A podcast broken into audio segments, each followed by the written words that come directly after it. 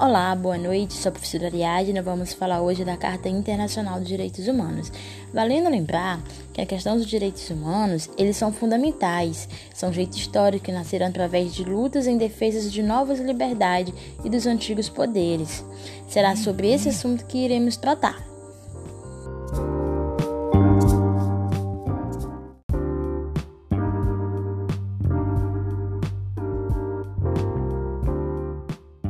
A Declaração dos Direitos Humanos ele foi um documento muito importante que marcou a história dos direitos em 1948.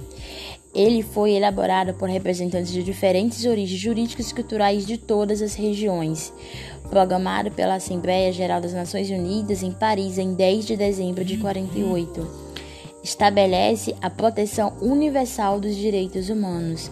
É o documento mais traduzido em mais de 500 vezes em idiomas e inspirou a constituição de muitos estados e democracias recentes.